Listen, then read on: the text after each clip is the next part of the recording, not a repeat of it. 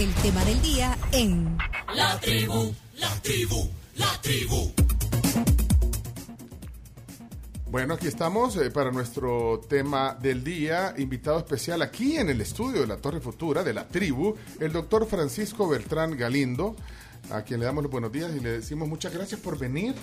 Bueno, lunes. Buenos días, Pencho, es un gran gusto.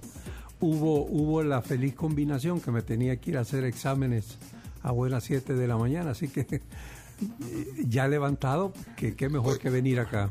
Ay, Pues y, sí. y- y- y- y tuvo que ir en ayunas y aquí hay desayuno. ya en un ya, rato. ya dentro de un ratito me quito el, el, de, el ayuno. Sí, así que gracias por estar aquí. No, gracias. Eh, la verdad que siempre es agradable conversar con usted. Eh, el doctor Francisco Beltrán Galindo bueno, es abogado, es doctor en Derecho, eh, además es abogado constitucionalista, eh, también fue ministro de Seguridad eh, a inicios de siglo. Aunque Sí, correcto. Suena como si, como si hace un montón, ¿verdad, Chino? Chino. Hace mucho, mucho tiempo. No, bueno, hace unos 20 años quizás. 20 años, sí. 20 años, sí. Y bueno, además eh, le gusta conversar, tertuliar, siempre es atento a las invitaciones que le hacemos durante estos años, en, varias, en varios roles. En varias que- veces, sí, Y, así y que- en varios roles que usted ha tenido. Así que gracias por estar aquí con nosotros.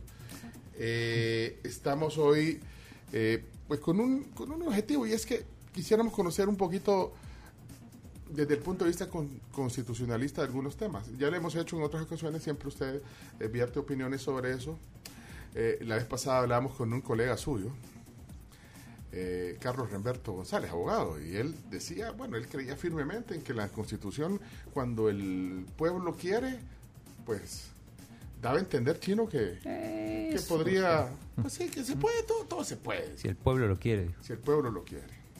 Y dijimos, bueno, mire, ¿por qué no hablamos eh, y pensamos en algunos abogados que, que también eh, están interesados en el tema de la Constitución?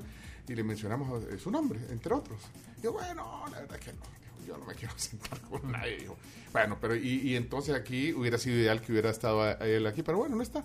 Bueno, no- son- somos amigos y para Sí. mí hubiera sido un gusto verlo, pero... y pero conversar bueno. sobre eso. Y es que ahora yo, yo decía un poquito, eh, eh, eh, bueno, en serio, pues, eh, que, que quisiéramos ser alumnos de una materia. Eh, normalmente en- en- en cuando son, cuando son eh, abogados o aspirantes a ser abogados, eh, cursan materias sobre la Constitución. Derecho constitucional, ¿será? Así, así se llama, sí. Así se... Esa es la materia. Ah, vaya, y entonces aquí queremos ser alumnos todos. Nadie de aquí eh, optó por... eh, Por derecho, Ni sí, le no. pasó por la mente. A mí me pasó por la cabeza. En algún momento. ¿Ah, sí? Lo que pasa Ser es abogada. que sí, sí, sí, porque llevé una materia que se llamaba Introducción al Derecho y me fue muy bien. Ah, previamente nunca me pasó por la cabeza, me fue muy bien y la licenciada que impartía la materia, la licenciada Frati, me dijo, ay, te veo el otro año en, en las materias de Derecho y yo como, "Eh, mm, no, voy para Ingeniería. y me dijo, ¿qué? En ese momento ella trató de convencerme, pero leyes tiene algo que yo sentí que no era para mí. Bueno, de hecho, fíjense que yo, yo sostengo que es al revés, que, que la ley y la ingeniería tienen mucho que ver. y fundamentalmente porque la base de la ley, o sea, de la interpretación de la ley y de los sistemas legales, es fundamentalmente matemática. La, la gran diferencia con la ingeniería es que la ingeniería usa el lenguaje matemático y la ley usa el- lenguaje común que eso genere el problema que no es unívoco como las fórmulas matemáticas. Entonces, al, al usar palabras comunes, los sentidos de la, de la lectura de los artículos puede generar varias interpretaciones. Quizás esa es la gran diferencia entre la ley con la ingeniería.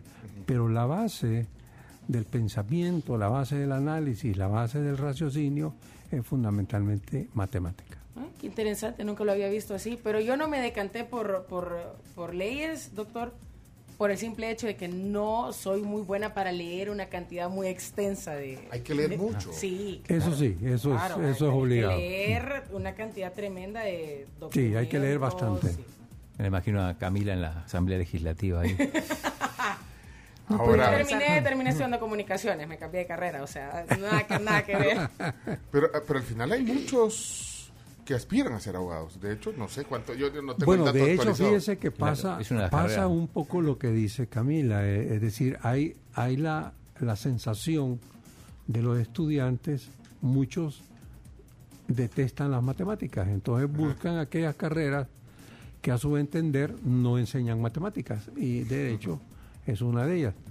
Entonces, muchos, muchos muchachos hacen eso y lo que pasa es que normalmente no son buenos abogados porque al, al no lograr entender la base del pensamiento, la base de la estructura lógica del derecho, suelen ser abogados muy, muy encasillados en lo que les toca desarrollar, si es materia registral, materia penal, lo que sea, sus, sus pensamientos se quedan encasillados en esa materia y entonces no son realmente buenos abogados. Pero, pero bueno, eso es cuestión de cada uno. Pero sí, hay muchos jóvenes estudiando leyes. Sí, sí, llama la atención, es atractiva la carrera. De hecho, yo, yo sostengo que es de las carreras más nobles en el sentido de que la persona que estudia leyes y se gradúa como tal, eh, no es que se va a hacer rico, algunos tienen esa suerte, pero, pero la, la mayoría lo que sí va a tener es una forma de vida digna. Y aún en las épocas más difíciles, siempre va a haber para los frijolitos y para pagar la tortilla. Es una garantía, Sí. entonces. un- Sí, es decir, es una, es una carrera donde, donde obviamente se puede ser empleado toda la vida, pero se puede ser empresario toda la vida también. Y, y, y cuando uno tiene la oficina, que es una pequeña empresa, eh, entonces resulta que allí a veces uno gana los juicios grandes, a veces los pierde, por supuesto, pero en medio de eso, de, ganar y perder los juicios grandes, están el montón de casitos que le van llegando a uno y que son los que le van dando para los frijolitos y para todas esas cosas. Voy a, voy a citar una frase que decía eh, la doctora Beatrice de Carrillo, que en paz descanse, hace algunas semanas falleció, y ella eh, eh, en algún momento decía que, que en la mesa de noche no debía de faltar una Biblia ni una constitución. Lo decía de una manera, vaya, Bueno, digamos, como para, para darle alguna relevancia. ¿Qué piensa? Y Be- Beatrice era apasionada de la Constitución. Yo la conocí a ella cuando, cuando recién vino de Italia, que se casó con un ingeniero salvadoreño a quien quiso mucho y conformaron una familia maravillosa. Y ah, entonces ella vino y yo recién habíamos fundado la Universidad de la Facultad de Derecho de la Matías Delgado. Yo era el secretario general, el doctor Tenorio era el decano. Y ella era, eh, a ella la contratamos como profesora de Derecho Romano. Pero realmente la formación jurídica de Beatrice era muy sólida, muy sólida en filosofía del derecho y también muy sólida en derecho constitucional. Y era una apasionada de eso. Pero eso, de- pero lo de la Biblia y la, y la constitución, pues es una forma, digamos, bueno, una analogía. Eso eh, era, era sí, pero es No, que pero- así debería ser, pero, pero realmente los estudiantes no le dan. Yo me acuerdo que en la época mía, en, en secundaria, estudiábamos la Constitución. Creo que ahora no se estudia, pero ¿En secundaria en qué materia será? eh? era en ciencias En sociales. sociales había un... Sí, bueno, había, eh, creo que era a nivel de tercer curso que le llamamos nosotros, o cuarto curso, que se estudiaba la parte de la Constitución. Era interesante porque ahí uno eh, conocía los derechos que estaban en la Constitución y las obligaciones que estaban en la Constitución. Pero yo, yo, decía- yo, yo- yo creo que lo que quería decir ahí, parafraseándola, era de que, de que eh, este, era importante pues el valor. Ahora, yo no sé si es un valor, eh, bueno, y la Biblia también es un valor, sobre todo para los cristianos o católicos, pero, pero eh, que, que la Constitución tenía un gran valor pues en una Es sociedad. es- Entonces, no es- sé si esa dimensión, el tiempo la va cambiando también, eh, darle esa relevancia y, se vuelve en un, no sé. un- en- Eh, mire, es el- el- lo que pasa con, el, con, con la Constitución es que uno no suele darle importancia hasta que la necesita. Es decir, el punto es, uno de alguna manera como ciudadano actúa en ejercicio de la libertad cotidiana y uno asume que es libre y que eso ya nació con uno. El, el problema se plantea cuando por ya sea un funcionario o sea otro ciudadano le violenta un derecho a usted. A partir de ahí, entonces uno tiene que entender hasta dónde llego uno para reclamar lo que me corresponde o yo creo que me corresponde y hasta dónde llega lo del funcionario y hasta dónde llega lo de la otra persona. Y es en ese momento, en esa reflexión que uno tiene que hacer, es que se da cuenta que la protección está en la Constitución. Que si usted hace que respeten la Constitución, entonces de alguna manera sí se vuelve un, texto que es importante. Por ejemplo, voy a mencionarle una, una de las disposiciones básicas. El ciudadano normal es libre de hacer todo aquello que la ley no prohíba. Eso es fundamental. Entender eso, es decir, yo soy libre de hacer. A mí el gobierno no me puede venir a pedir hacer cosas si es que no hay una ley que lo regule. A eso se le llama la reserva de ley. Entonces el Ejecutivo o el Judicial no me pueden obligar a mí a hacer cuestiones que no tienen las atribuciones para poder hacer. Pero para eso tengo que conocer el derecho, porque si yo no lo conozco, asumo que la actitud del, del policía, del soldado, del funcionario o del juez puede hacer lo que le dé la gana, y no es así. Entonces, en ese tipo de situaciones es donde la importancia de la Constitución se vuelve fundamental. Vaya, pero entonces yo, yo le citaba el comentario de... De, de, Beatriz. No, no, y antes el del doctor...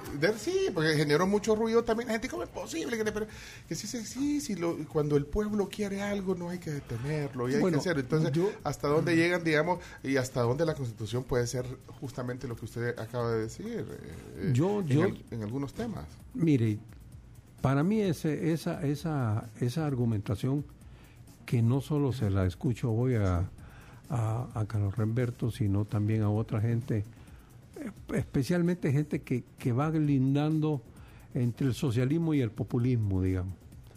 Ese tipo de pensamiento de que el, pueblo justifica todo, eso es, realmente es, es, un atentado, es casi anarquista ese tipo de análisis, porque entonces al, al, al final las reglas son las reglas que fijo yo. Es decir, este es, este, es, este es un argumento tipo fascista. ¿A qué me refiero con esto? Dentro del análisis fascista del poder, el poder está, está guardado para los más aptos. Es decir, lo, lo ejercen los que pueden ejercer el poder. Pero el problema es, bueno, ¿y quién decide que son los más aptos? Pues nosotros que estamos en el poder. ¿Ah? Ese es el, el, típico pensamiento fascista.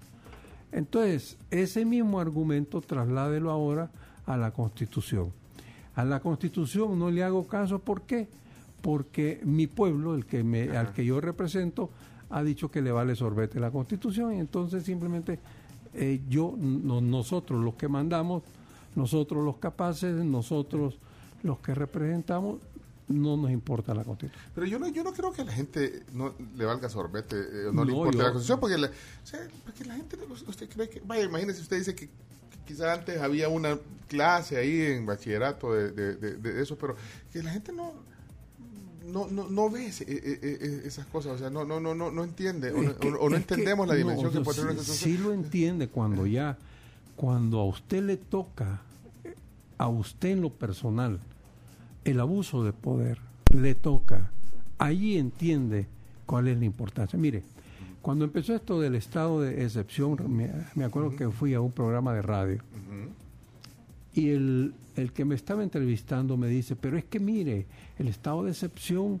es porque hay que pelear contra los malos. Yo le dije, sí, hay que pelear contra los malos, pero hay que entender que no tenemos la mejor policía del mundo hay que entender que no tenemos los mejores soldados del mundo. Y lo que va a pasar cuando empiecen a hacer capturas indiscriminadas es que efectivamente van a ser indiscriminadas. Es decir, van a agarrar a los malos, pero un porcentaje X, no sé cuánto, va a ser de los buenos. Y esos buenos, esos ciudadanos, esas familias, esos hijos, entonces van a empezar a sentir el problema de relativizar la constitución.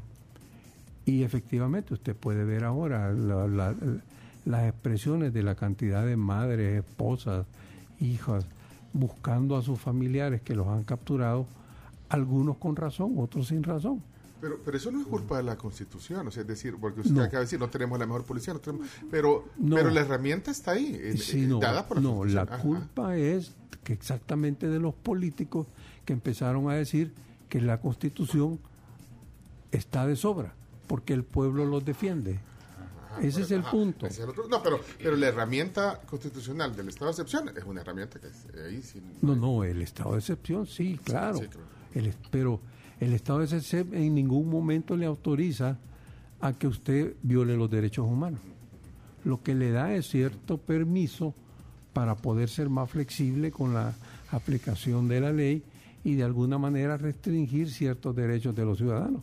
Pero de hecho, a conculcar los derechos humanos, no, esa autorización no se la está dando.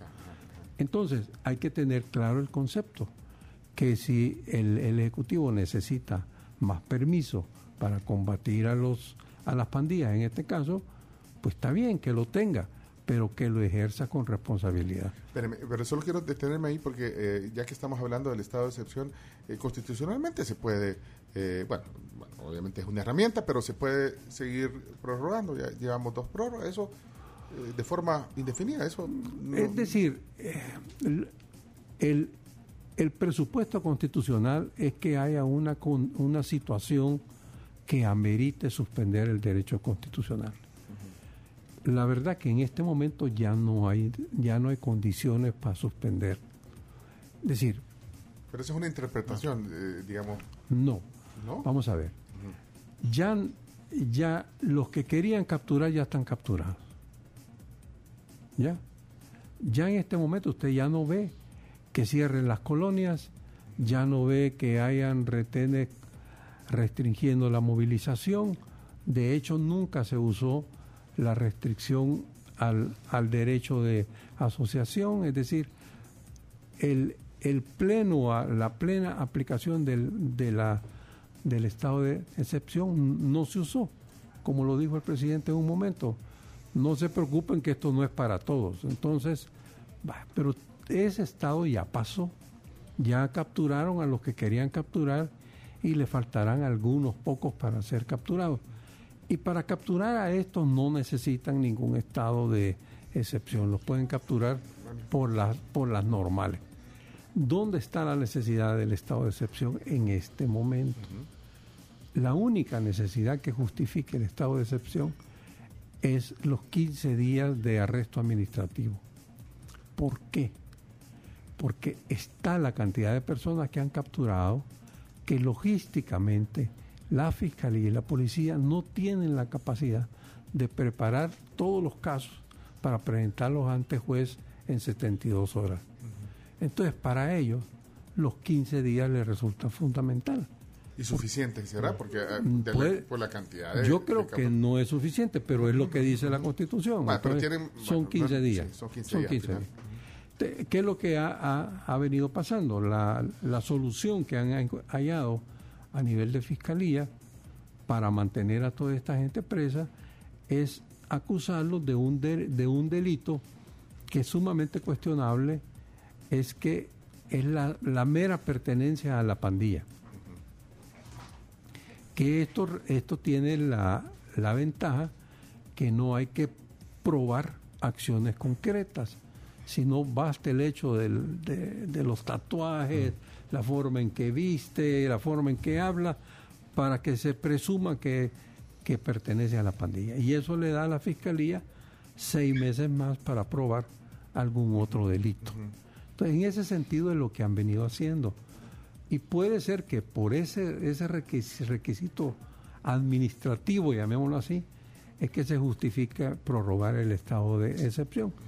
Pero técnicamente lo que único habría que prorrogar es un artículo, no todos los demás. Entonces, realmente creo que, que esto va llegando a su final, no, no creo que se justifique continuar por una por una vez más. Pero la primera está bien. La primera estuvo bien, yo creo que sí estuvo ahí bien. estuvo de acuerdo. ¿Usted hubiera estado en asamblea hubiera Yo creo que estuvo bien la primera, estuvo bien la prórroga. Creo que esta segunda prórroga debió haberse matizado en el sentido de dejar la, la excepción para el periodo administrativo, que es de 15 días, que creo que ese sí lo necesitan, eh, y dejar libre todos los otros. Pero bueno, eso ya es una cuestión de grado, ¿no? Pero más allá de la interpretación que usted nos ha hecho ahorita, eh, digamos, de, de que ya no fuera necesario, acaba de decir, pero, pero eh, constitucionalmente, ¿por qué oímos varias voces que dicen, miren, si, si solo una vez, que, que no, no puede ser constitucionalmente posible que se esté prorrogando y, y que tenga una, pues sí, incluso de forma indefini- indefinida una prórroga constante, pues no, no, no, no, no, eso es- ¿Hay algún candado ahí o, o algo? que No le- hay candado, no hay, realmente no hay candado. Es decir, esta es una, esta es una decisión que está basada en la información que dispone el Ejecutivo. Y el Ejecutivo no necesariamente hace pública toda la información.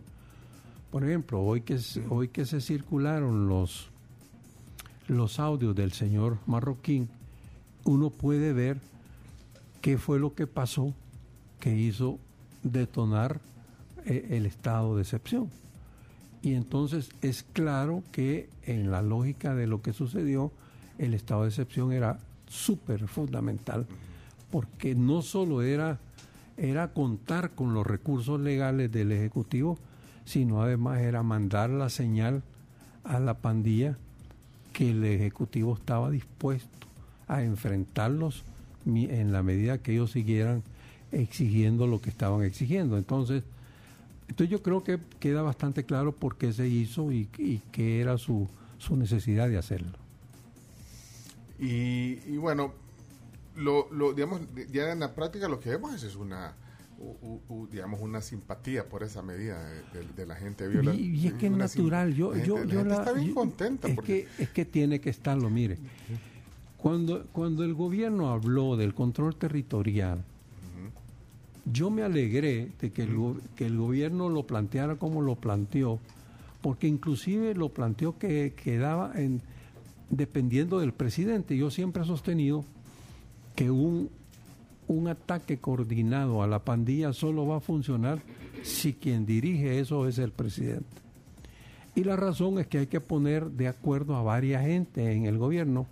Y en el gobierno hay la tendencia a crear pequeños, pequeñas fincas en donde nadie se mete. Es decir, el ministro de Medio Ambiente no se mete con el ministro de Obras Públicas, el de Obras Públicas con el de Seguridad, en fin. Entonces, hacerlos que se coordinen solo puede ser a partir de una orden presidencial. Cuando se lanzó ese plan de control territorial, dije yo, qué bien, el concepto está bien. Pero en la práctica lo que pasó es que el tal control territorial nunca existió. Estaba basado más bien en el acuerdo con la pandilla. De tal manera que la pandilla bajaba los homicidios, seguía con las, con las extorsiones y el gobierno se mantenía tranquilo en relación con ellos. Cada vez que ha habido una, una crisis ha sido porque el gobierno ha dejado de cumplir alguna condición o las condiciones han cambiado de tal manera que la pandilla exige que le cumplan y le aumenten las condiciones. Al romperse esa negociación, han venido los asesinatos que ustedes recordarán aquel, creo que fueron 50 muertos en un fin de semana, cuando comenzó la cuarentena, Claro. ¿verdad? Que fue justamente uno de los rompimientos del pacto, que después se, se, se hicieron las publicaciones de que le habían dado 30 millones a la pandilla, que la Corte de Cuentas objetó que habían 100 mil gastos de apoyo familiar que no se justificaban y después resultó que declaraciones de- del señor Marroquín decían que ha- había sido justamente para los familiares de pandilleros. Entonces, eso ya fue la primera rotura de la, de la tregua. Luego se reconforma la tregua, continúa por otro periodo y se rompe, como ya lo vimos en los, en los diálogos que se publicaron, y se rompe cuando, eh, obviamente creo yo, esto tuvo que ver indirectamente en la captura de Catalino Miranda. ¿Por qué? Esto, esto no lo ha dicho nadie, es más bien un análisis personal. Pero ¿por qué creo que tiene que ver? Porque el, el- la empresa del señor Miranda era, era claramente una de las más grandes del país. Estamos hablando de alguien que tenía 450 buses. 450 buses que pagaban extorsión. Esa extorsión dejaron de pagarla al momento que el Estado interviene en la empresa y, le pone soldados a que la manejen. Entonces, a partir de ahí, la empresa de Catalino Miranda ya no pagaba extorsión. Entonces, me imagino que eso derivó en una queja de la pandilla de que por qué le estaban quitando el alimento a sus familias, que es el argumento que ellos usan. Ante eso, me, imagino que fue el que vino, que la respuesta fue la captura de los cinco líderes de la MS y la contrarrespuesta de la MS fue matar 80 personas. Y ante eso es que el Estado reacciona con el estado de excepción. El, el- vaya, pero entonces usted eh, acaba de decir hace un rato, doctor, que eh, eh, requiere un liderazgo, eh, requería poner de acuerdo a varios, o sea, tomar esta acción. Pero entonces, na- en, en los últimos... Pero no se dio. Sí. Ah, no, no- El problema es que el discurso fue bien formulado, pero en la práctica no se dio.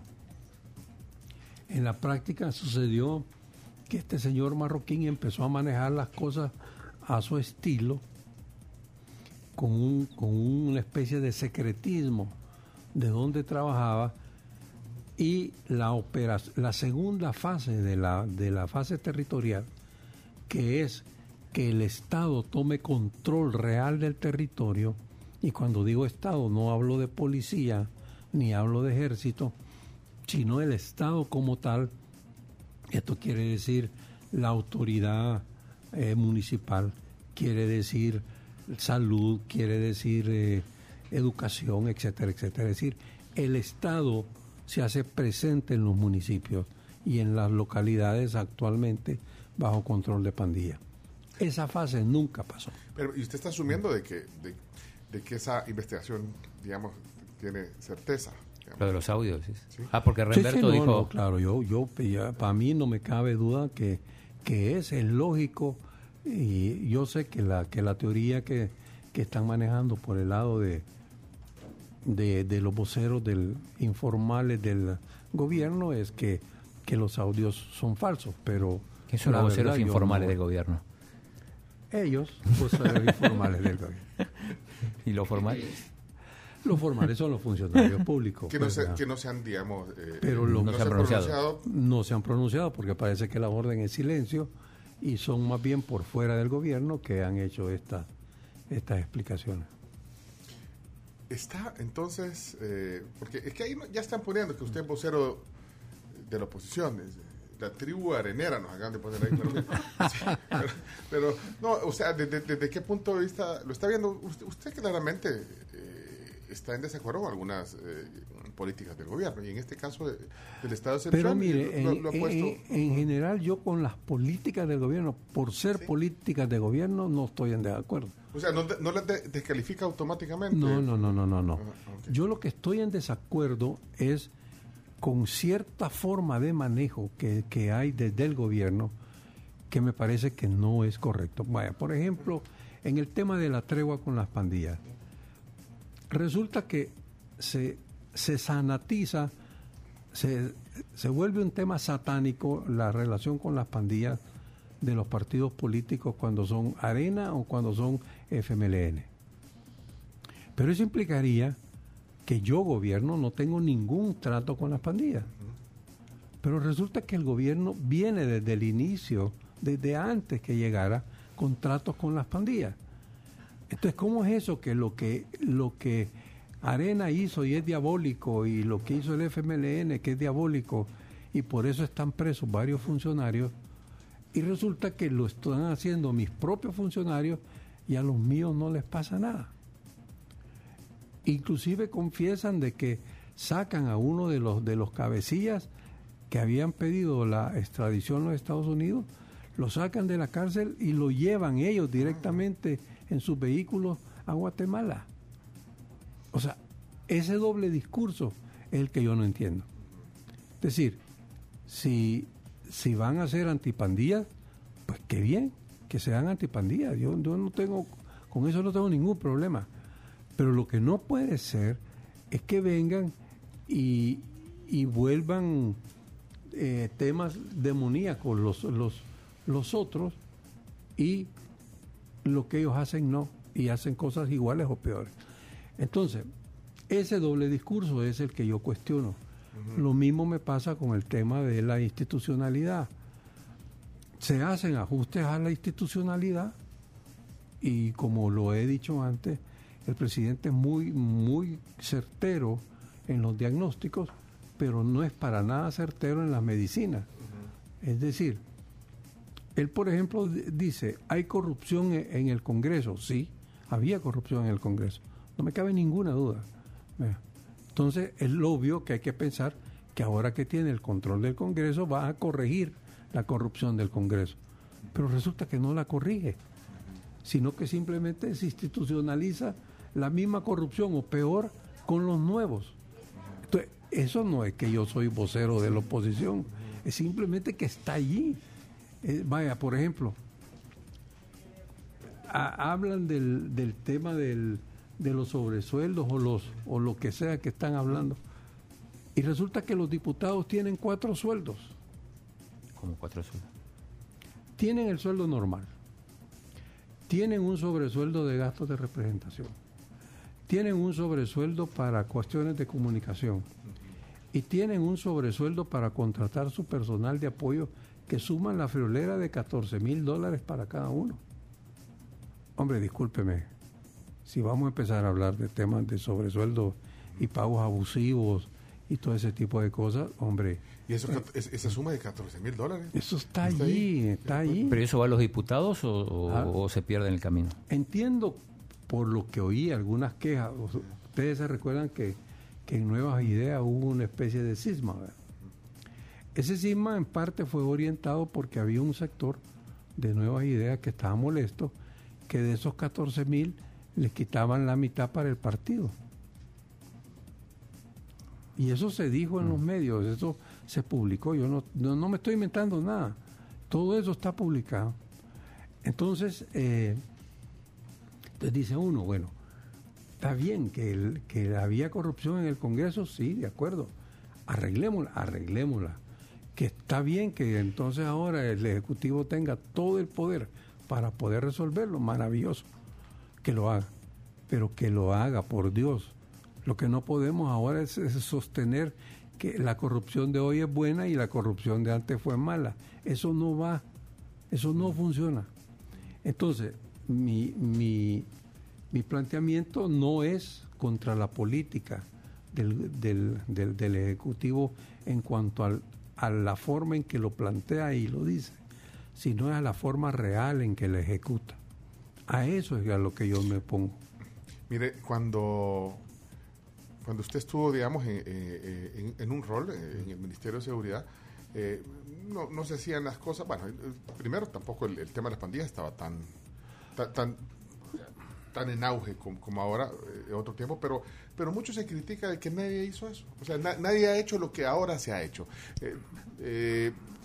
Con cifras, con, con, al ver las situaciones, o sea, ningún gobierno, ni desde Paco Flores, digamos, del que usted fue parte, luego eh, Saca, Funes, Sánchez Ceres. Nadie, eh, digamos, se atrevió a, a hacer una lucha tan frontal como esta. Yo creo que Eh, eso no, no es tan exacta la frase. Vamos a ver, los gobiernos se atrevieron, y aquí voy a, voy a decirlo, tanto el de Paco Flores como el de Antonio Saca, inclusive el de Funes, se atrevieron a hacerlo. El problema, y aquí, aquí, aquí es un tema que es como contradictorio, digamos, es- en los sentimientos. El problema que tanto el, la, la ofensiva que lanzó Francisco Flores, Que solo eran nombrecitos, decían, ¿eh? los No, planes ¿no? Fueron nombrecitos. O sea, yo no era ministro cuando, cuando él lo manda, quiero, quiero dejar claro. Pero cuando, cuando Francisco Flores lanza la, la mano dura, la famosa mano dura, estaba basada en una ley, una ley antipandía, que es básicamente lo que está funcionando ahora. Esa ley antipandía la sala de lo constitucional la declaró inconstitucional. Y al declararla inconstitucional, se votó todo el esfuerzo que había hecho Francisco Flores y que lo hizo en la época de, de, ah, Saca. ¿Qué, ¿Qué pasó? Que los homicidios se fueron de cuatro diarios a 15 diarios en cuestión de dos, tres meses. ¿Por qué? Porque al salir la policía de las zonas que tenía tomadas, dejó ese camino libre a las pandillas. Y las pandillas regresaron inmediatamente que se retira la policía, regresan las pandillas a estas colonias, pero con una diferencia. La línea de la frontera no estaba determinada, entonces volvieron a empezar a pelear por la línea. Y ahí fue donde los homicidios se, se subieron de cuatro diarios a 15 diarios en la época del presidente Saca. Cuando el presidente Funes lanza su, su, su primer esfuerzo contra, contra las pandillas, lo lanza, ustedes recordarán, pone de, de ministro a Munguía Payés, pone un coronel de ministro de la policía y lanzan una militarización del sector seguridad. Ese fue el, la mano dura de Funes, digámoslo así. Pero eso lo tuvieron que dar por terminado porque la sala declaró inconstitucional el nombramiento del ministro y el nombramiento del director de policía. Entonces, ¿qué es lo que pasaba? El enfoque este de, de represión que está usando este gobierno lo quisieron usar los otros gobiernos, pero había una sala de lo constitucional que les paraba el esfuerzo.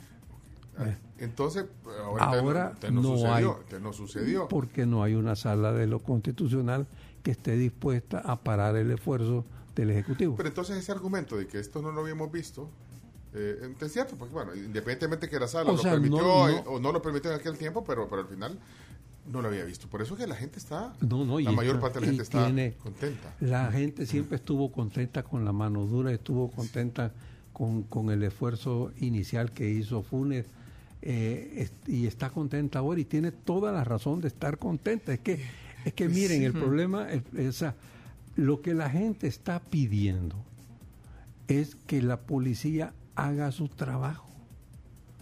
Y entonces, en la medida que la policía no haga su trabajo, la gente sufre porque la inseguridad llega. Si la policía hace su trabajo, entonces se recontrolan los territorios. Esto es lo que la gente está viendo y eso, dentro de mi perspectiva, está correcto. Eh, Pero entonces está haciendo su trabajo bien la policía.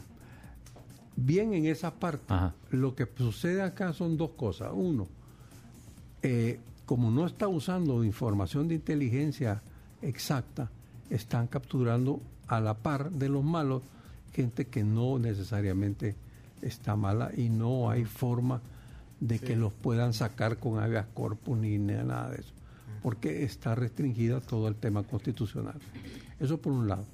Y lo otro, que cada vez es más obvio, es hasta qué punto el Estado va a tener capacidad de sostener esto en el tiempo.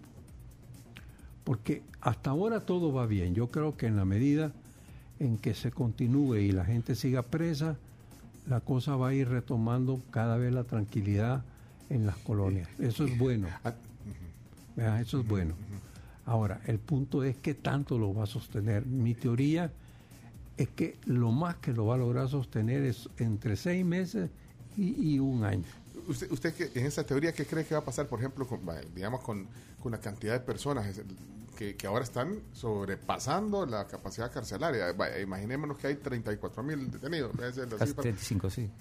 Casi No, 35 más, mil. más, más. Ahorita, en- no, pero en esto, en este régimen. Ah, pero 30 nuevos. Nuevos. Pues sí, nuevo, Nuevos por eso, reos, por eso estoy hablando. A eso súmele- ellos han venido a aumentar la capacidad carcelaria. Ajá, más. Súmele, súmele los 30 que ya estaban. Por eso le digo. Entonces, y entonces esa eh, tesis que usted tiene, ¿qué, qué cree que va a pasar?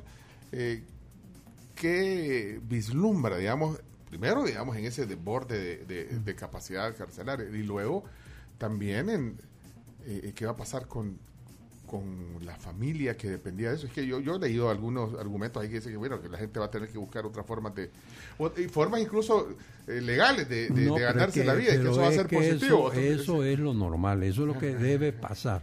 Yo ahí, yo ahí sí, esos argumentos de que, que la familia, pobrecita la familia del pandillero, porque vivía de la extorsión, eso me parece la verdad, algo eh, es, es injusto con el resto de la sociedad justificarse que, que esos ingresos mal habidos son una No, forma de vida de... Por eso, pero va a haber un problema ahí social en esta familia. No, por supuesto, claro.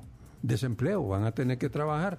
Probablemente lo que vamos a tener son raterismo o algún tipo de cosas de esas, pero no va a ser esa lógica de crimen organizado que estaba teniendo la pandilla. Entonces yo, yo creo que en ese sentido esa cosa está bien. El problema que yo veo es, es que como, como, como les explicaba, muchos de los casos que se han llevado a juez se han llevado solo por el hecho de pertenecer a la pandilla. Y el hecho de pertenecer a la pandilla, no todos los jueces coinciden en que por sí solo es delito. Entonces, ¿cuál es el riesgo? Que dentro de seis meses, es decir, cuando termine el periodo que la Fiscalía tiene para investigar qué hechos concretos le va a achacar al- a los treinta y tantos mil pandilleros, eh, cuando termine ese periodo y no logre probar los hechos delictivos, entonces los jueces los van a empezar a soltar en seis meses. La fiscalía en unos casos va a poder lograr que le den otros seis meses. Entonces, en un año a más tardar, muchos de estos treinta y pico miles han regresado a la calle. ¿Y? Y entonces ahí es donde viene el punto del control territorial. ¿Qué plan tiene el gobierno para controlar efectivamente el territorio? Esa es la gran pregunta. Entonces, ahí Bueno. es donde creo que hay vacío. Pero vaya, esto es simplemente estar analizando lo que puede pasar. Pero por el momento la cuestión va bien. Es decir, ojalá que el gobierno se tome el tiempo, así como se lo ha tomado para, para planear estas capturas, se tome el tiempo para planear qué hacer una vez empiecen a vencer los plazos y la gente empiece a salir Ah, a la calle. Según su análisis, tiene seis meses, un año para. Pues sí, pero tiene que hacerlo. Tiene es de que esto tiene que ser hecho con seriedad. Es decir, Sí. quiere decir, el Estado retoma el control del territorio. Si no lo hace, entonces las, van a regresar los pandilleros y ahí entonces van a venir dos efectos. Uno, las venganzas y dos, la retoma del control.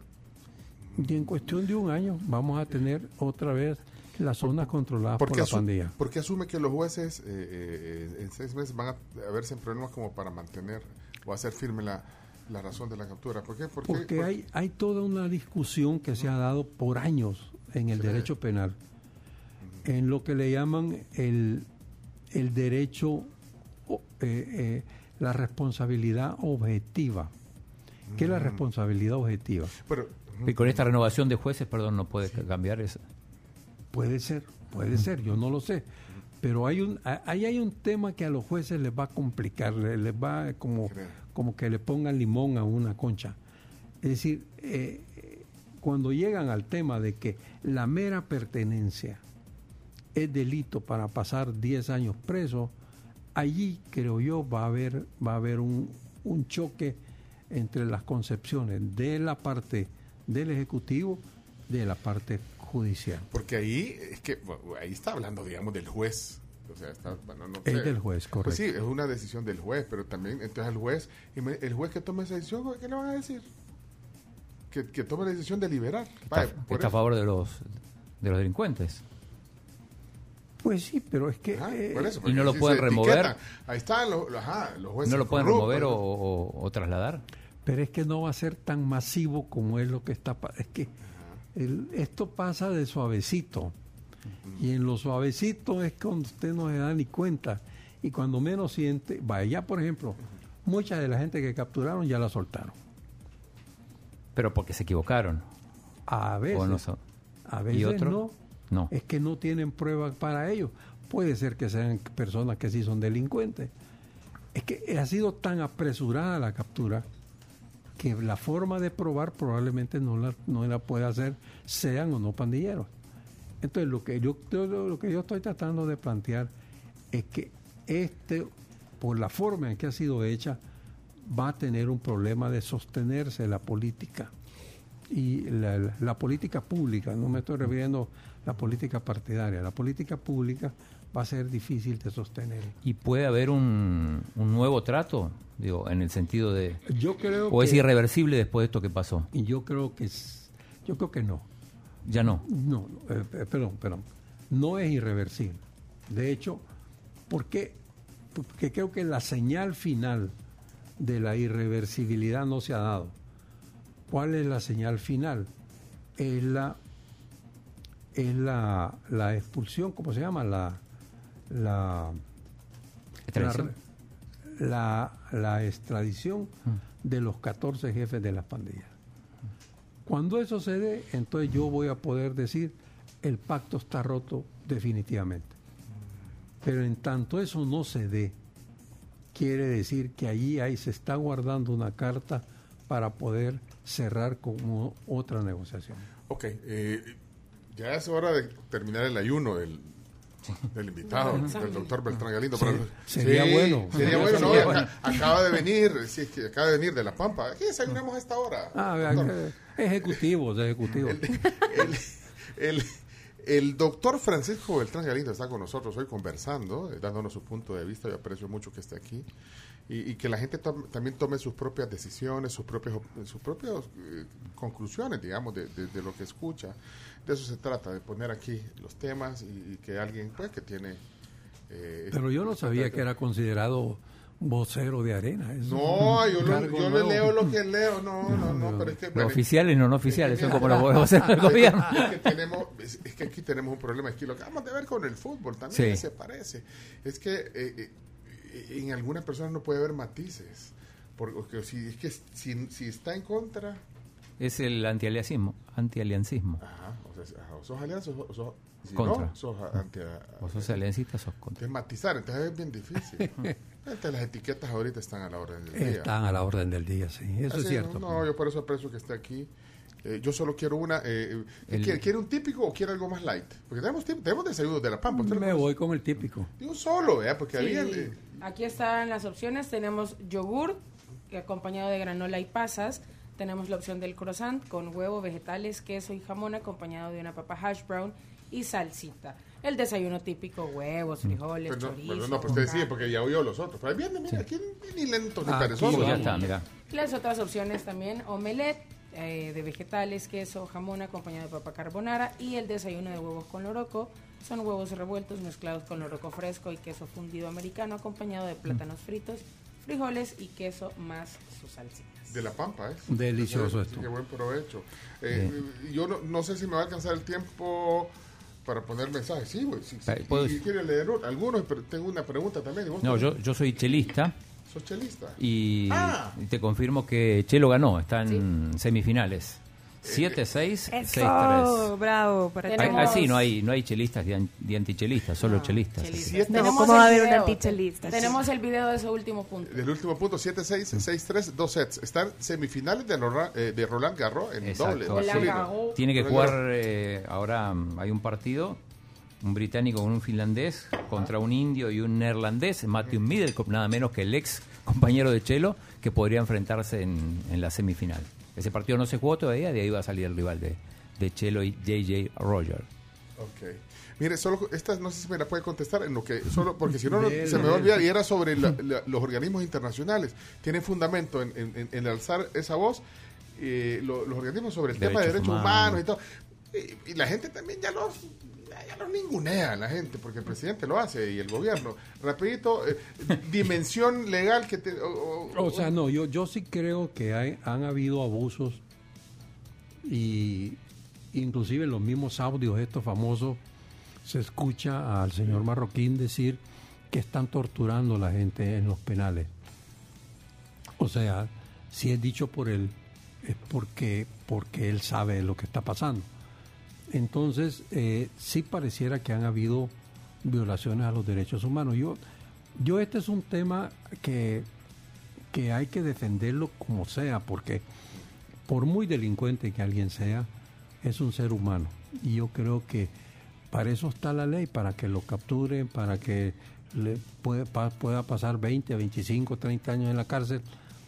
pero bajo condiciones decentes, pues. Pero yo digo la, dimensión que tienen esas declaraciones, o sea, tiene relevancia o no tiene relevancia, o sea, que lo diga, está bien, que lo digan, lo griten si ellos lo, piensan, pero no tiene ninguna repercusión, digamos, en, en el, eh, no sé, nos van a sancionar, nos van a- le van a decir algo al gobierno, o- O sea, van a decirle algo al gobierno, el gobierno no les va a hacer caso, les va a decir que no.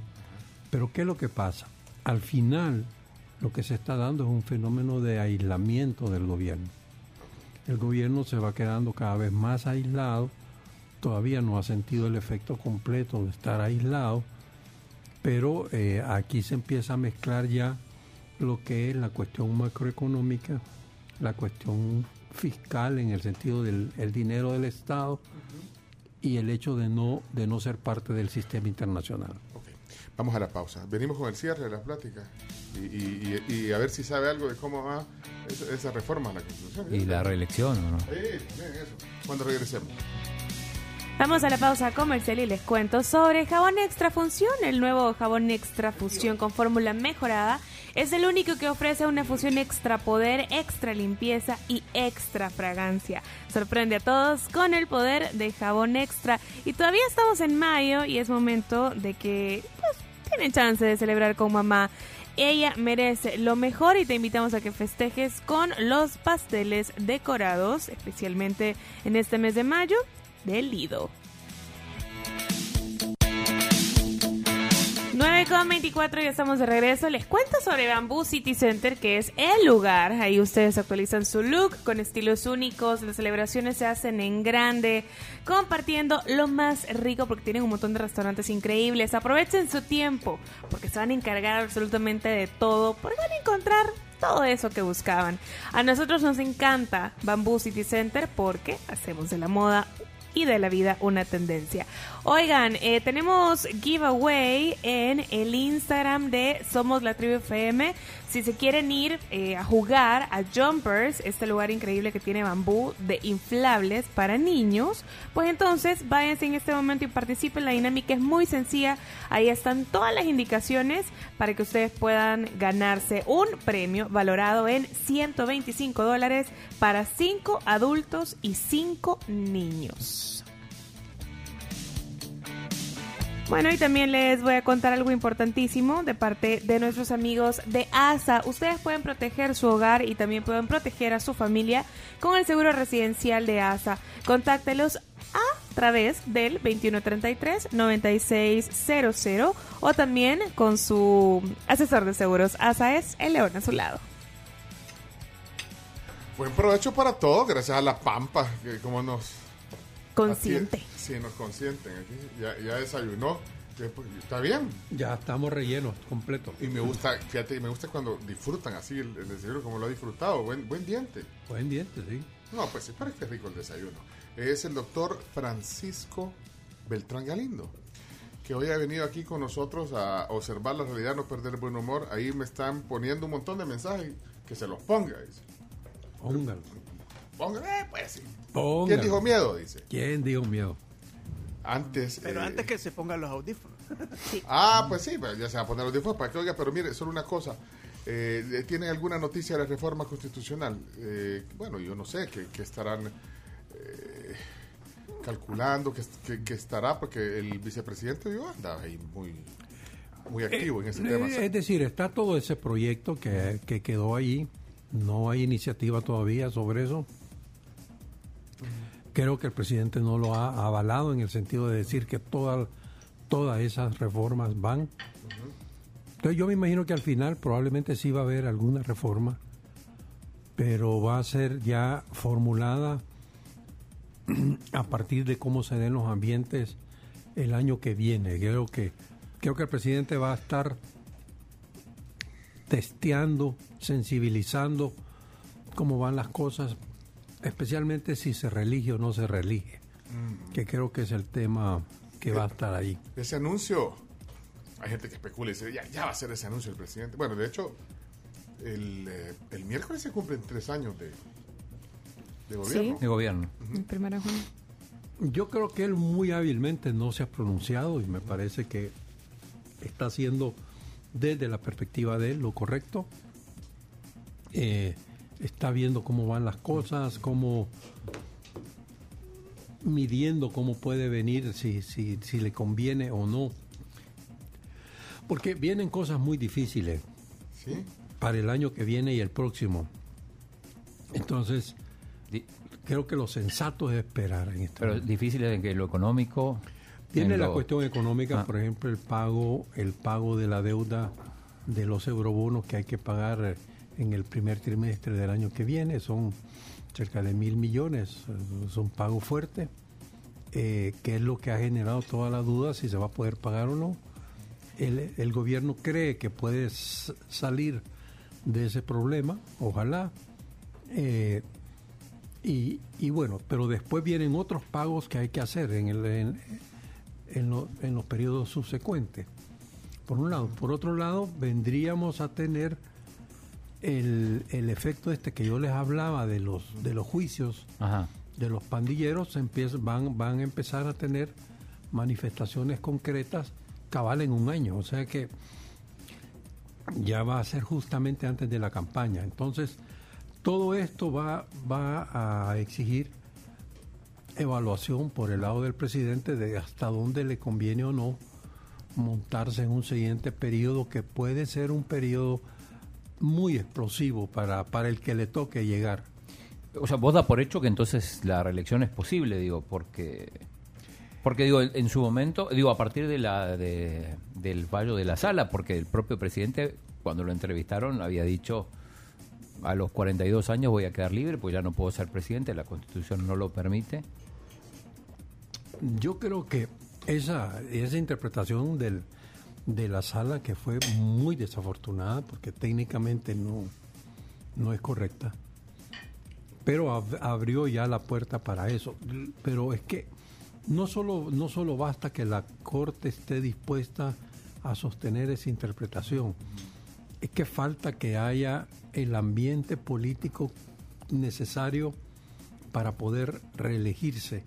Y ese ambiente político es el que creo que el presidente está evaluando si le conviene o no plantearlo. Y, y me parece que es lo correcto lo que él está haciendo. El sábado un, no sé si, un movimiento, movimiento de unidad sindical y social salvadoreño, MUSAL, en Plaza Morazán se reunieron para pedir la reelección del presidente. No sé si viste las imágenes. de- Eh, vi, vi la convocatoria y, o sea, eso dentro de la legislación actual debería ser perseguible como, como un delito. Ah, sí. Sí, la, la, Constitución es muy clara en prohibir que se puedan hacer eh, eh, apología de la reelección o que se llame a la reelección o ese tipo de manifestaciones. El problema que tenemos es que la sala de lo constitucional, justamente en otro caso parecido, eh, que, el, que el abogado Amaya pidió que se declarara inconstitucional el accionar de un ciudadano que estaba fomentando la, la, la reelección, fue utilizada como excusa por la sala para abrir la puerta a la reelección. Entonces, allí nos metimos en un, en un tema complicado porque no, no hay certeza jurídica de cuál es la posición real en eso. Y cuando la encuesta, eh, hicieron una encuesta en UFG la vez pasada, la publicaron el miércoles, jueves, y ahí preguntan, ¿está de acuerdo con las reelecciones? 72% creo que está de acuerdo. ¿Y ahí? Sí, es, decir, también, o sea, y hacer esa... va- va- vamos a ver, vamos a ver. Bueno, pero, pero primero dos cosas. Primero que la mayor parte de la gente está de acuerdo. Ahí eh, estamos hablando de... Bueno, según ese sondeo, pues, y, de- y lo otro es la pregunta. Es decir, el tema, el tema es el siguiente.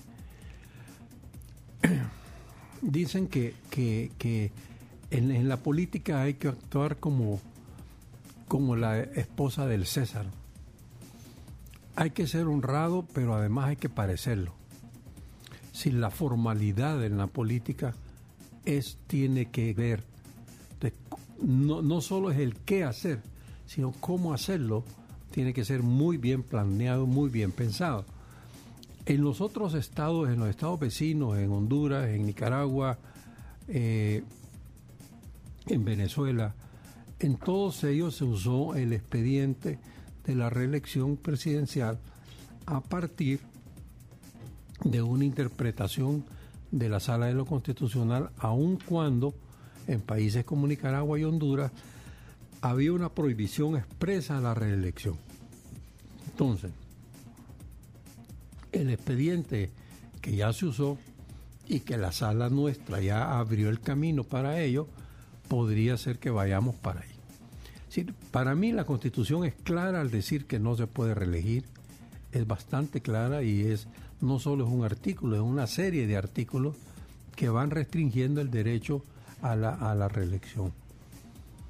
Pero el punto es que si la estructura y la forma de poder que se ha conformado permite a un gobierno autoritario reelegirse y no hay sala que esté en contra para fallar en contra de él, ni hay asamblea que esté dispuesta a fallar en contra, pues hombre simplemente se va a reelegir. Sí. Pues sí, pero y además el 72% de la gente está a favor. No sé, es que puede estar a favor, Y, puede ser el, el- el 70, el 80. ¿no? puede ser el quiera. 80, pero el tema es otra vez el qué y el cómo. ¿verdad? Pero es el poder del pueblo, la voz del pueblo. O sea, estoy parafraseando a... Ah, Carlos Rembert. Sí, sí. Sí, y cuando el pueblo es- lo quiere, lo demás... Es, eh, esa- ese es un eufemismo, eso, Pues ese, eso, eh, las encuestas no son el pueblo. Vamos a ver. No, pero, pero, pero, pero la gente, pero la gente ahorita está diciendo, No, pero es que pero- este pero- doctor está en pero- contra. pero- si- pero- pero- si pero- estamos pero- felices, dice la Pero gente. espérese, espérese. Las encuestas se las pasan a 1.200 personas.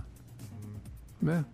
Y yo tengo mis dudas, muy serias dudas, del nivel de representatividad que tienen esas encuestas. Y le voy a decir por qué. A Oscar Picardo no le gusta su comentario. Mm, Puede que le guste o no le guste.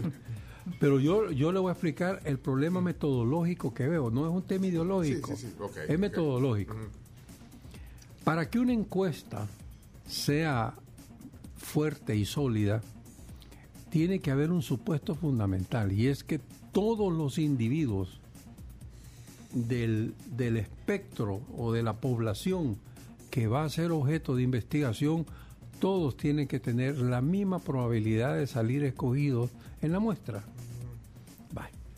Si eso es así, y por otro lado tenemos una sociedad que tiene colonias donde no se puede entrar si no es porque usted va a ir a visitar a alguien específico. O sea, tienen pluma y de seguridad y no lo dejan entrar. Quiere decir que la gente de esa colonia no tiene probabilidad de ser eh, eh, entrevistada en una encuesta. Si hay zonas controladas por las pandillas y donde los, los encuestadores no van a entrar, esas zonas nunca van a manifestar su opinión. Y por otro lado, hay zonas rurales donde los entrevistadores nunca van a llegar.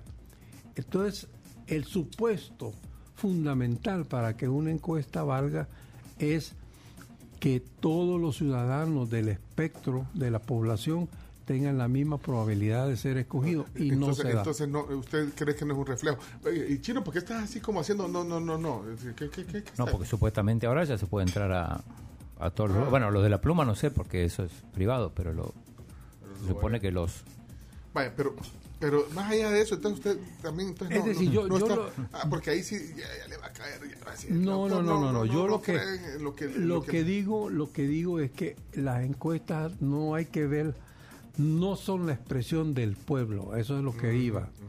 O sea, el pueblo puede tener una expresión, pero la única manera que el pueblo se manifiesta es a través de las elecciones.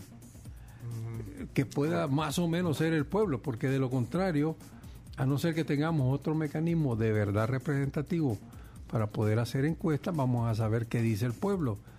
Pero de dar el salto cuántico de decir, por una encuesta de mil personas, el pueblo dice, yo allí, ahí no. ese, ese, ese vueltegato de payaso, no, no me lo doy. Vuelta de gato. Pero los números de la asamblea se los dieron, ¿ve? que ese es otro argumento que, que, que, que, que sí, pero sí, el, el- el pueblo decidió, volvemos a usar la palabra esta, ¿verdad? El, es genérica, el pueblo, pero el pueblo en las Pueblo urnas, salvadoreño. el pueblo salvadoreño, en las urnas se, se cantó y bueno, le dio la mayoría, que al final con los aliados logran más de 60 votos, 63, 65 votos. Ujú, Entonces tiene, pero tiene legitimidad.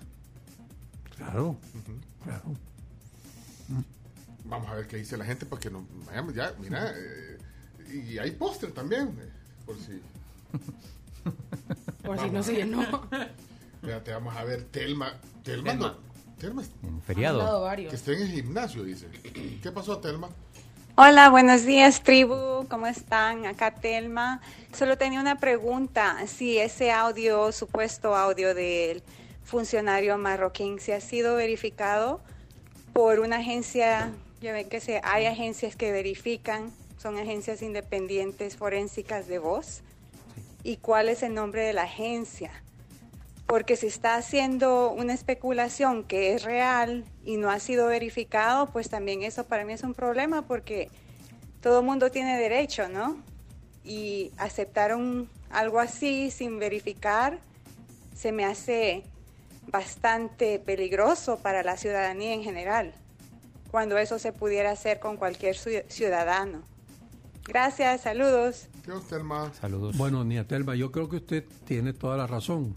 Ahora, de acuerdo a lo publicado por el Faro, porque es lo único que, que tenemos para decir las cosas, ellos, ellos dijeron que eh, enviaron estos audios a tres empresas independientes para certificar la legitimidad en relación con el funcionario marroquí y que de acuerdo a las tres empresas, le- las tres certificaron que efectivamente coincidía con la voz del señor marroquí. Ahí lo, ahí lo citan en el reportaje. De hecho, Entonces dice uno- dos empresas y un software.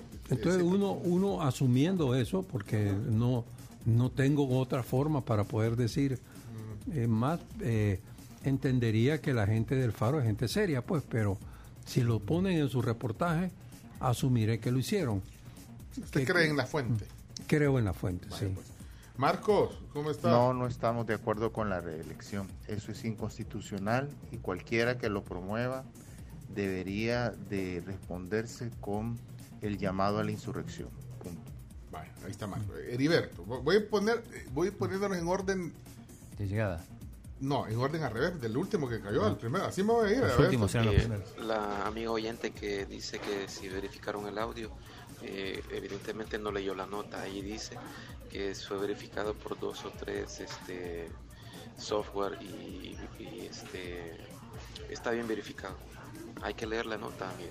Bueno, ok, gracias. Aquí hay otro Buen mensaje. día, tribu y el señor invitado. Carlos. Ahí solo un comentario. Yo Sí, creo sí, que lo de la re- reelección es posible siempre y cuando lo hagan de la manera correcta. Es decir, que esta asamblea modifique la constitución y que la otra lo ratifique y que a partir de entonces va a hacer la nueva ley. Pero de la manera a la brava, inconstitucional que lo están haciendo, no es correcto. O sea, no pasa nada de verdad. Ahora, si quieren, podemos dejar a uno solo, pero que lo, que lo, que lo, que lo ratifiquen dos asambleas, porque ese es el procedimiento para un cambio constitucional. Eh, buenos días, tribu. Ahí les envío una fotografía de un accidente de tránsito que se ha desarrollado en la calle 5 de noviembre. Ahí les mandé una fotografía. Eh, los carros están yendo hacia de oriente a poniente.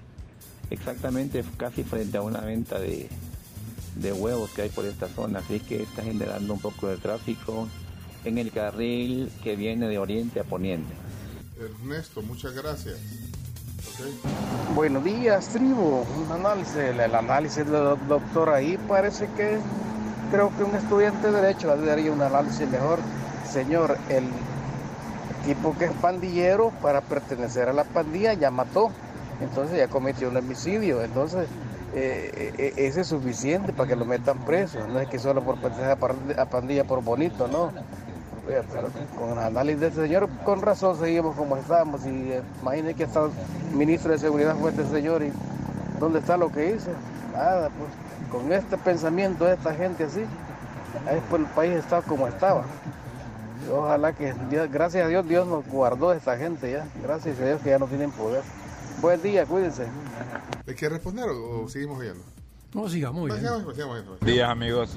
No, no hace falta ninguna certificación de que la voz sea la del funcionario que se dice.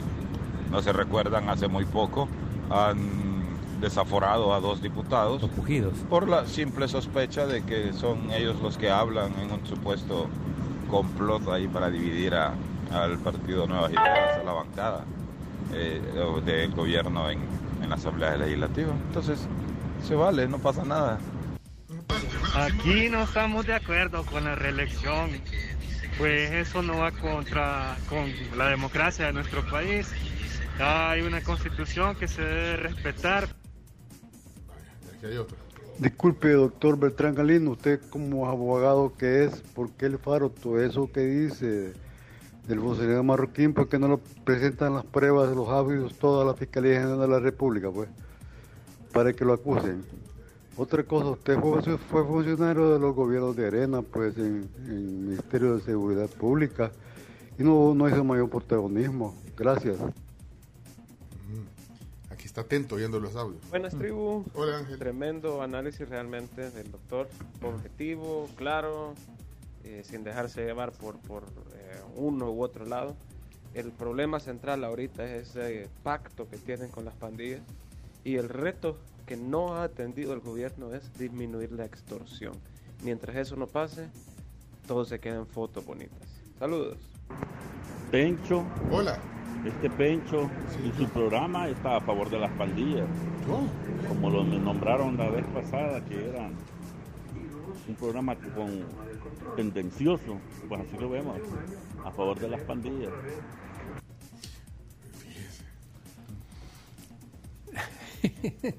Como el antialiancismo. Sí, el que está hablando es él, No, es que es, es- estos son temas pasionales. Yo le voy a decir solo por, por efecto de, de no quedarme con la espina. Sí, vaya. Cuando yo fui funcionario, yo llegué en la época en que lo- los delitos de esa época eran ocasionados por las bandas que se habían creado en la posguerra. Eran bandas de ex militares o ex guerrilleros y se habían dedicado a cosas como secuestros, robar bancos, robar furgones y, y el énfasis cuando nosotros llegamos fue en dos cuestiones. Uno, disminuir los homicidios y dos, eh, hacer desaparecer estas, estas bandas. Efectivamente se consiguieron ambas. Cuando yo llegué de ministro, los homicidios por día eran nueve homicidios diarios. Cuando yo salí de ministro, los homicidios por día eran cuatro homicidios por día. Ya, ya era una tasa mucho más civilizada que la que teníamos cuando yo llegué. Y en segundo lugar, cuando salí de la, del ministerio, habíamos logrado totalmente eh, la, la desaparición, la desarticulación de las bandas de secuestradores, que en ese momento era lo que más afectaba a la sociedad, y a la par los de roba bancos y, y los roba furgones. Entonces, el fenómeno de pandillas empezó en esa época, pero no fue en el momento que, que yo era ministro, no era el tema más relevante, sino que fue uno, dos, tres años después. Y eso es, da para que platiquemos por qué pasó, por qué se dejó llegar hasta donde llegó. Y eso es para otra plática, pero, pero solo quiero dejar claro que cuando fui ministro, la parte que a nosotros nos tocaba hacer fue hecha y no, no solo yo, por supuesto, era, era todo el equipo del gabinete de, de- de seguridad quien hizo el esfuerzo y yo creo que fue bastante bien hecho. El hecho de haber sido un funcionario de los gobiernos, ya sea del frente o de Arena, y- y también les pone una etiqueta automática de parte de, Sí, mucha claro. pa- mucha- una- de alguna parte de la población. vaya, no, y yo inclusive después de eso pasé a, a ocupar un cargo en el partido, o sea que tampoco no, no es un Pues sí. tema de andar diciendo yo soy antiarena o cosas por el estilo, no. Yo reconozco quién soy y cómo pienso. Soy, soy de derecha, pienso eh, en el enfoque liberal democrático. Y en ese sentido sí puedo tener una oposición en relación con, con el gobierno del FMLN o con, o con el gobierno del Frente, pero amor no quita conocimiento. Yo, yo creo que esa es una de las cosas que tenemos que aprender como sociedad.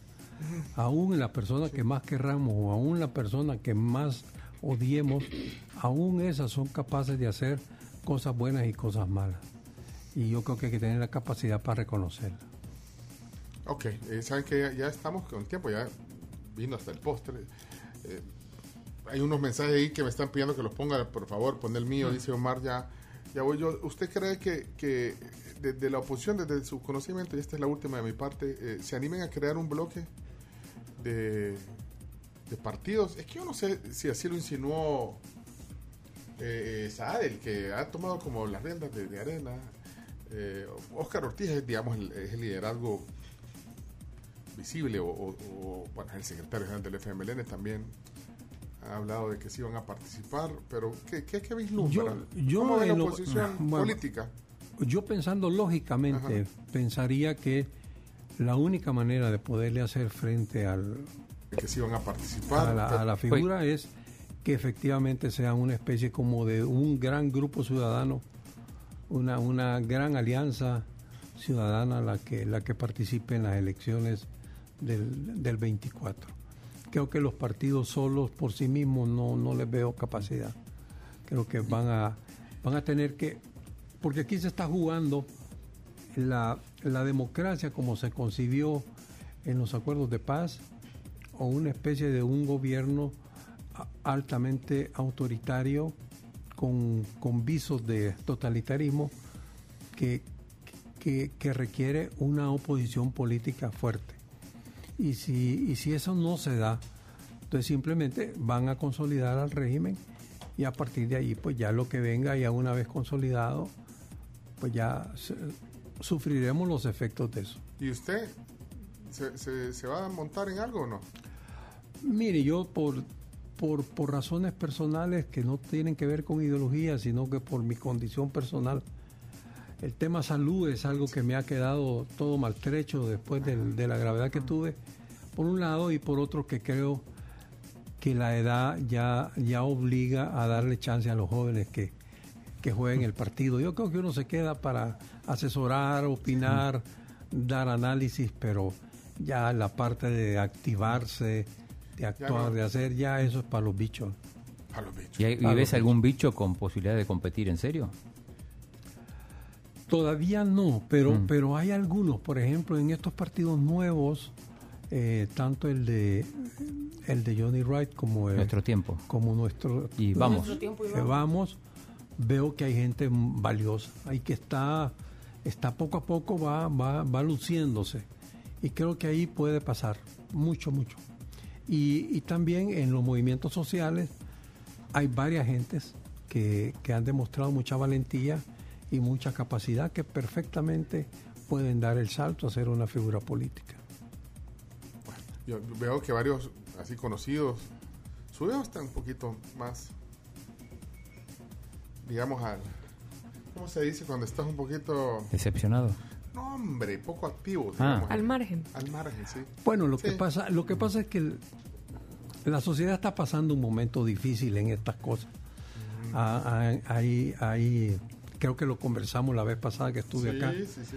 que, que lo que ha pasado es que hay una especie de que este es un mundo de pecadores, entonces todos tenemos un expediente de los pecados que hayamos cometido, algunos veniales, otros, otros pecados capitales. eh, y, y dependiendo del, del grueso del expediente, así, ¿verdad? Entonces eh, hay unos que por precaución propia deciden mejor quedarse callados, inclusive hay, hay gente que se ha ido del país, eh, ¿verdad? temiendo o previendo que pueden haber alguna represalia. Yo en lo personal creo que una crítica bien hecha con, con raciocinio, sin pasión, no tiene por qué molestar a nadie.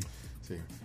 Bajémosle la pasión. eh, A veces, porque a veces se hace. Sí, es que estar en desacuerdo no significa ser apasionado, fanático. O sea, creo que se puede etiquetar. no es Bueno, eh, ahí estamos viendo algunas etiquetas, pero. No, es que, Pero, vaya, pero sí, no, no, no puede ser blanco y negro. No puede ser blanco y negro. así como contra el fanatismo no hay vacuna, no hay vacuna, no hay vacuna, por ejemplo, contra la corrupción. Mm. Usted puede dar todas las leyes que regulen a los funcionarios para que no sean corruptos. Y si quiere ser corrupto, va a ser corrupto. No hay vacuna. Simplemente se la pone más difícil, pero no- nada más. Entonces, eh, yo creo que eso hay que estar claro, son temas de conciencia. Y yo el tema de las etiquetas, la, la verdad, pues respeto a cada quien lo que piensa, aún sobre mi persona. Ok, bueno, excelente. Eh, y nosotros apreciamos mucho que haya venido hoy aquí a desayunar, que haya eh, comenzado la semana y, y que este lunes eh, sea de mucho provecho porque lo comenzó tempranito. Eh, pero hemos, hemos empezado rápido. Gracias. No, gracias, eh, doctor Francisco Beltrán Galindo. Si quieren eh, oír la, la entrevista completa, estará en podcast, eh, en todas las plataformas que, que usualmente ponen podcast. Ahí está, somos la tribu FM. Gracias y feliz semana, doctor. Gracias por venir. Gracias, gracias a ustedes. Y gracias a los que dejaron sus mensajes ahí, Carlos, no pude ponerlo, Guillermo, Maru, bueno, ganas, ganas, ganas nos faltan, pero tiempo es el que también nos hace falta. Vámonos, chino. Vamos. A la pausa. Regresamos, eh, hay buenas noticias también, hoy hemos avanzado, eh, de- decimos porque un salvadoreño que nos alegra, que aparte es amigo nuestro, eh, Marcelo Arevalo, ha avanzado en la, en, en la en dobles masculinos en Roland Garros, va a la semifinal entonces. La Así semi. es. Sí, es su mejor resultado jugando single, eh, perdón, doble masculino. Bueno, cerramos la transmisión, me dice Chomito. Ok, gracias Chomito. Eh, Imagínate. Eh, o sea que significa que estamos a un pasito para la final. Sí, como decíamos, se podría enfrentar a su ex compañero Matthew Middlecop en semis. Está, está jugándose ahora ese partido para ver quién es el, el rival de, de la dupla del salvadoreño y el neerlandés. Eh, cuando digo mejor resultado me refiero a Grand Slam, porque Chelo ha ganado títulos. ¿Qué otra, buena noticia hay? Busquemos, busquemos buenas noticias cuando regresemos, ¿les parece? Sí. Vaya, vamos, Carlos, vámonos a la pausa. Ya venimos. Vaya. Y la- Reto, cada quien tiene que buscar una buena Y noticia. las malas que tengo, un montón, esa la dejamos. Tienes un montón de malas noticias. Sí, pero mejor la dejé. Sí, déjala, chino. Es lunes. Es No, lunes. tampoco es, Y muchas ya la dimos. tampoco es tapar el sol con un dedo. porque no hay sol, pero. Vaya, pero el reto, vaya. Chomito. Yo ya tengo la mía. Vaya, pero entonces cuando regresemos. Sí. Bueno, Busque buena, pero buenas noticias. van a sacar de la, man- de la, de la manga de la camisa. No vale repetir, además. Sí, vaya, ya regresamos luego de la pausa. Vamos, Carlos. Les cuento sobre la cuenta móvil de la Vivienda El Salvador, que en la que pueden ahorrar, pagar, transferir dinero sin salir de casa, porque cuenta móvil es una cuenta de ahorro a la vista, con apertura 100% digital a través de la app Da Vivienda que se abre a favor de personas naturales mayores de edad. Y a las 9.55 es un buen recordatorio para que se vaya en el almuerzo a CRIF. Tienen Wine en Manchego, que es una promoción deliciosa, en la que ustedes pueden disfrutar de tres preparaciones de queso manchego acompañado de una botella de vino de la casa. Oigan bien, porque es una super promo. 17 dólares nada más. Y esta promoción es válida en restaurantes. Se acaba mañana, así que solamente tienen ahora lunes y mañana martes para poder aprovecharla en su CRIF favorito. Y ustedes sabían que en Excel Usados pueden comprar, vender o consignar su auto usado de agencia. Bueno, pues realicen el trámite con la seguridad, confianza y rapidez que se merecen. Contáctelos vía WhatsApp al 7838-5806.